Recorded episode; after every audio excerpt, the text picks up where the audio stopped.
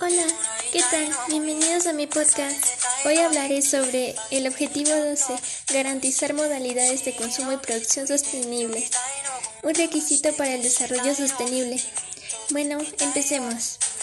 En 2050, la población mundial alcanzará los 9.500 millones, de los cuales el 70% vivirá en zonas urbanas, que consumirán una gran cantidad de recursos. Por ello, es fundamental adoptar modalidades de consumo y producción sostenibles.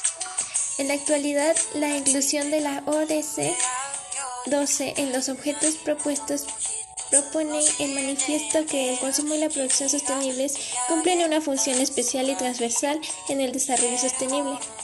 El grupo de alto nivel ha establecido que el consumo y la producción sostenibles contribuyen una de las cuatro esferas fundamentales para seguir avanzando.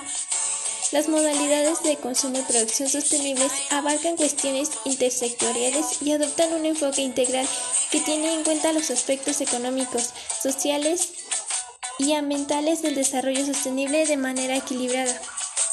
Todo lo que producimos y consumimos tiene una repercusión positiva o negativa en la economía, el medio ambiente y el desarrollo social.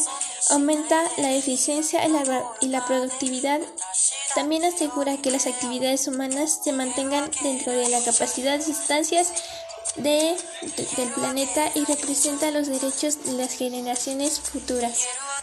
Bueno, esto es todo por hoy. Muchas gracias por haber escuchado.